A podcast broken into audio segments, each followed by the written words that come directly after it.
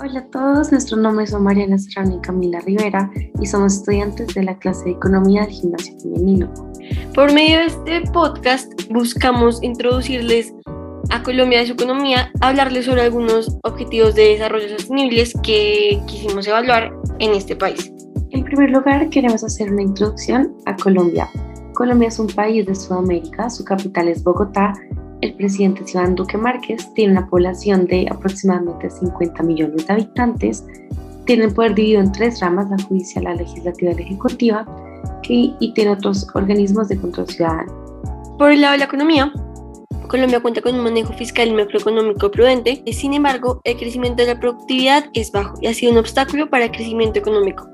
Además de esto, es uno de los países de América Latina con mayor desigualdad en ingresos e informalidad del mercado laboral. Para el desarrollo económico, existen algunas características del desarrollo que se basan principalmente en la sostenibilidad, la capacidad productiva, la conciencia medioambiental, el orden social, el capital humano y la redistribución de la renta.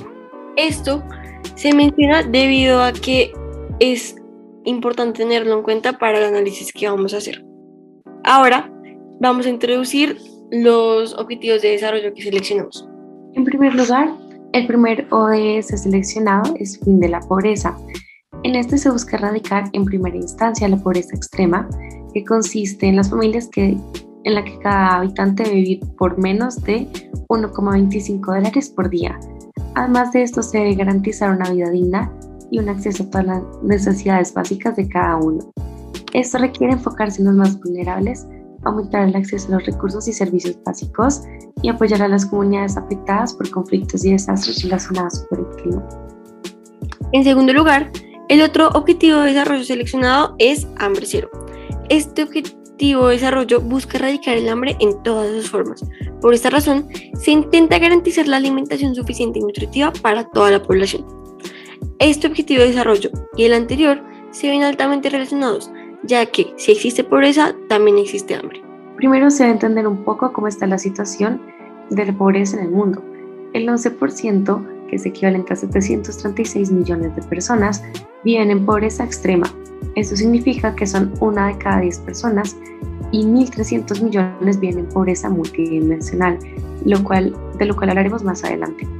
De aquí se busca, se espera reducir brechas y también la desigualdad socioeconómica y de género. Ahora eh, analizaremos el comportamiento con respecto a Colombia con base en los objetivos de desarrollo que hemos mencionado. Primero, analizaremos la pobreza en la actualidad. Con respecto a la situación en Latinoamérica, es posible decir que América Latina y el Caribe durante mucho tiempo fueron las regiones con la brecha más grande del mundo en cuanto a ingresos y bienes. Y hoy en día, aunque tenga el índice de Gini más alto de todas las regiones, ha logrado grandes avances en su desarrollo gracias al mayor gasto público y políticas sociales enfocadas en aspectos específicos. Adicionalmente, Colombia tiene un alto índice de pobreza extrema, donde en el país el 72,9% se compone de clase o pobre o vulnerable. Eh, además de esto, en Colombia, una persona con ingresos altos se considera una persona que tenga ingresos de más de 3,5 millones de pesos. Para el 2020, el 42,6 personas vivían en pobreza, lo cual implica vivir por menos de 331.668 pesos, lo cual no es suficiente dinero para suplir todas sus necesidades. Además, el 12,8% de la población eh, vivía en pobreza extrema, que debían vivir con menos de 145 mil pesos. De aquí se tiene que la línea pobreza representa un valor monetario en el cual se consideran dos componentes, el costo de adquirir una canasta básica de alimentos y el costo de los demás bienes y servicios, expresado sobre la base en una relación con el gasto total y el gasto en alimentos por cada familia. Por otro lado, con respecto a la pobreza multidimensional, se puede decir que en el 2019 este, este indicador presentó un resultado de 17,5%, lo cual es 1,6 puntos porcentuales menos que en el 2018. Para este indicador se tienen ciertos determinantes. El primero son las condiciones educativas. Entre esos se cuenta el analfabetismo y el bajo nivel educativo. El segundo son las condiciones de la niñez y juventud y se tienen en cuenta la inasistencia escolar, el rezago escolar, las barreras de acceso a servicios de cuidado de primera infancia y el trabajo infantil. En tercer lugar, se encuentra el trabajo. Ahí se analiza el trabajo informal y desempleo de larga duración.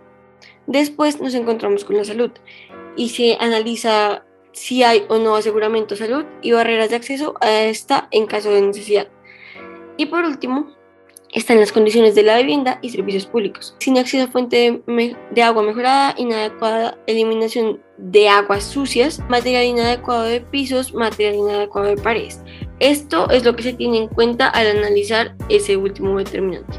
Ahora, en cuanto a las causas, se tiene que, número uno, si bien el 100% de los planes de desarrollo territorial incluyen a los ODS, en promedio solo el 30% eh, incluye las metas de los ODS nivel, aplicables a nivel territorial.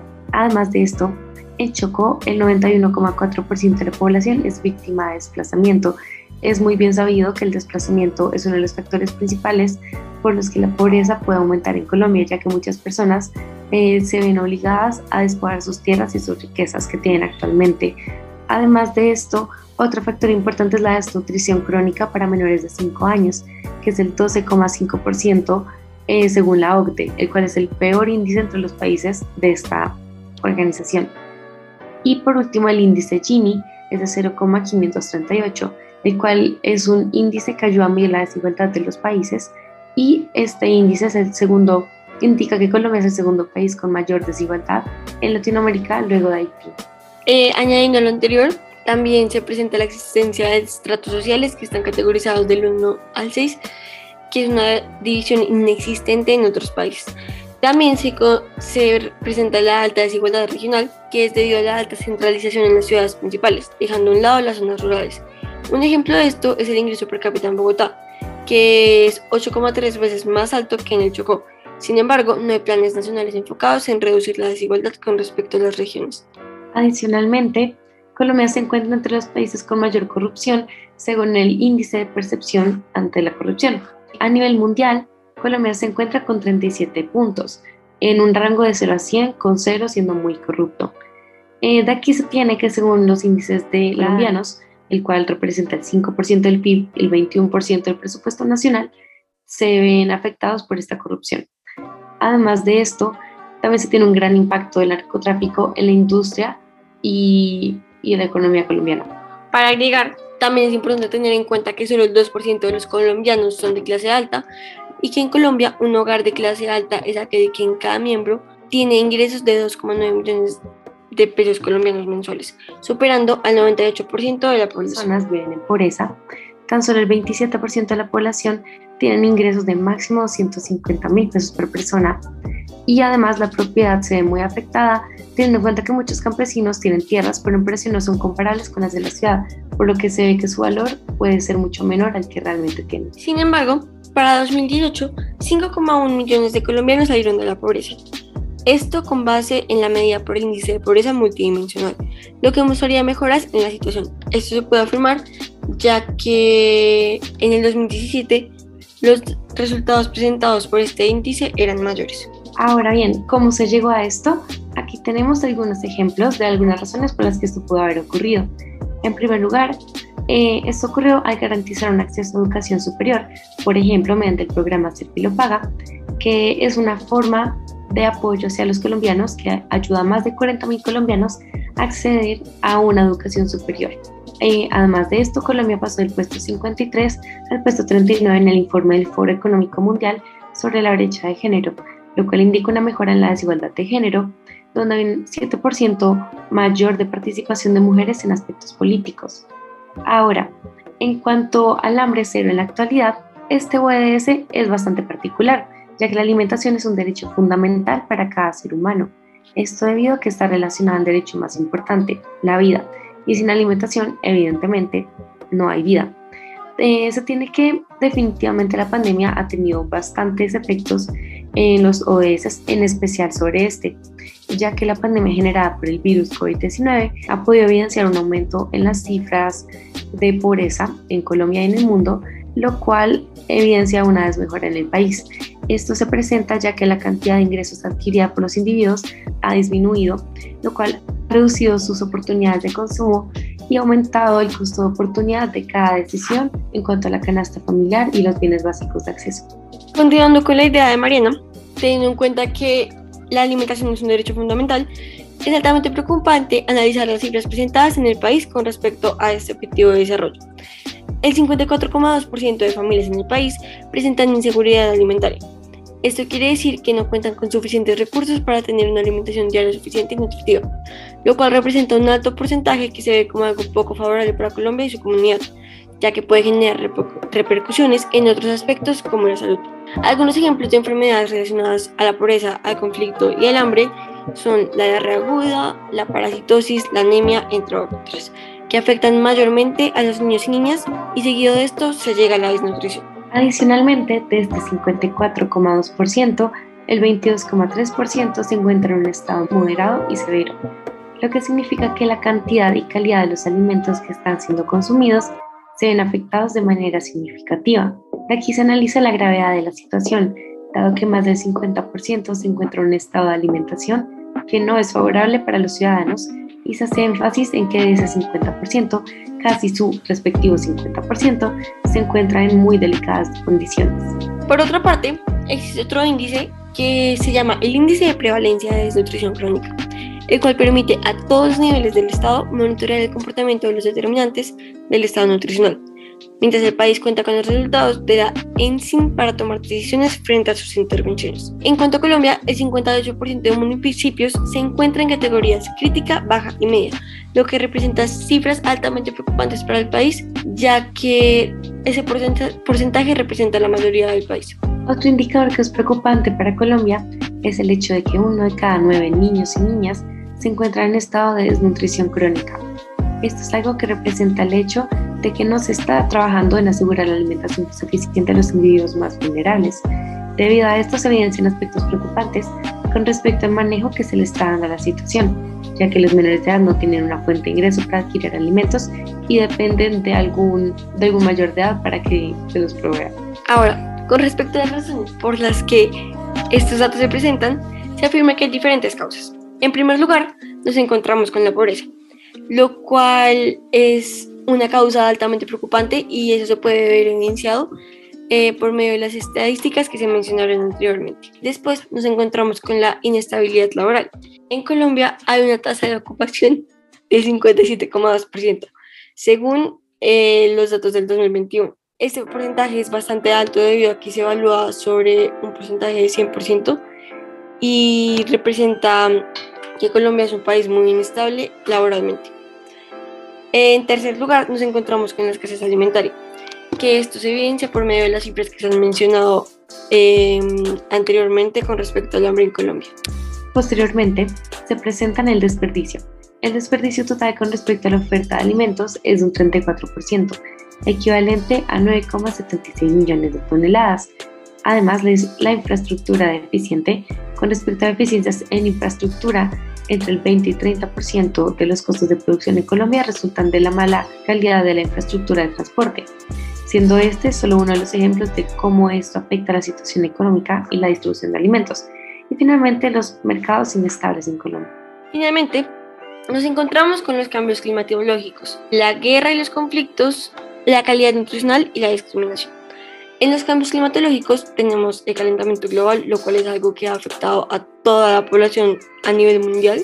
Hablando de la guerra y los conflictos, con respecto a Colombia, se tiene claro que desde 1985 la violencia relacionada con el conflicto ha desplazado a más de 8,1 millones de colombianos sobre una población total de 49 millones.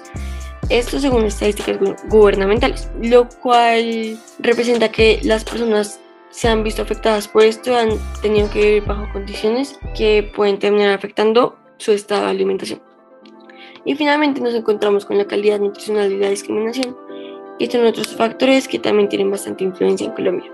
Ahora, eh, después de haber hecho un análisis con respecto al comportamiento de los dos objetivos de desarrollo en Colombia, se llega a hacer una reflexión sobre las posibles medidas de desarrollo y o mejoras que se podrían implementar en Colombia con base en las estadísticas que se han presentado. En primer lugar, se podría tener una mayor inversión en educación de calidad para todos. De esta manera se podrían ofrecer oportunidades y progreso a futuro. Además, se podría optar por aumentar la cobertura de salud, para así reducir los costos asociados y garantizar condiciones óptimas para trabajo y vida eficaces de cada uno. También se puede buscar garantizar acceso total a agua potable en zonas rurales. Adicionalmente, se podrían disminuir las brechas de desigualdad de género, buscar la igualdad en salarios y participación de mujeres dentro de la sociedad. También se podría apoyar a la industria colombiana, en especial a campesinos y quienes viven de la tierra del campo, con el fin de tener un aumento en los ingresos del país. Por otro lado, buscar disminuir el conflicto armado, muy asociado con el narcotráfico, para así también disminuir los desplazamientos forzados y no permitir que los campesinos y demás personas de la población dejen atrás bienes y riquezas. Y por último, se podría ampliar la aplicación de los ODS, es decir, Objetivos de Desarrollo, no solo al plan territorial nacional, sino también adaptarlo a cada departamento y zona, con el fin de alcanzar la sostenibilidad que buscan las Naciones Unidas y generar un impacto más significativo en Colombia. Como conclusión, es posible evidenciar cómo la pobreza y el hambre son aspectos críticos en Colombia. Sin embargo, se han implementado ciertas medidas que han ayudado a disminuir estos índices, por lo que se espera a futuro cumplir las metas de hambre cero y erradicación de la pobreza, lo que podría ser posible tomando en consideración algunas de las medidas de desarrollo previamente propuestas. Esperamos que les haya gustado nuestro podcast. Esto fue todo por el día de hoy. Muchas gracias por su atención y los esperamos en un nuevo episodio.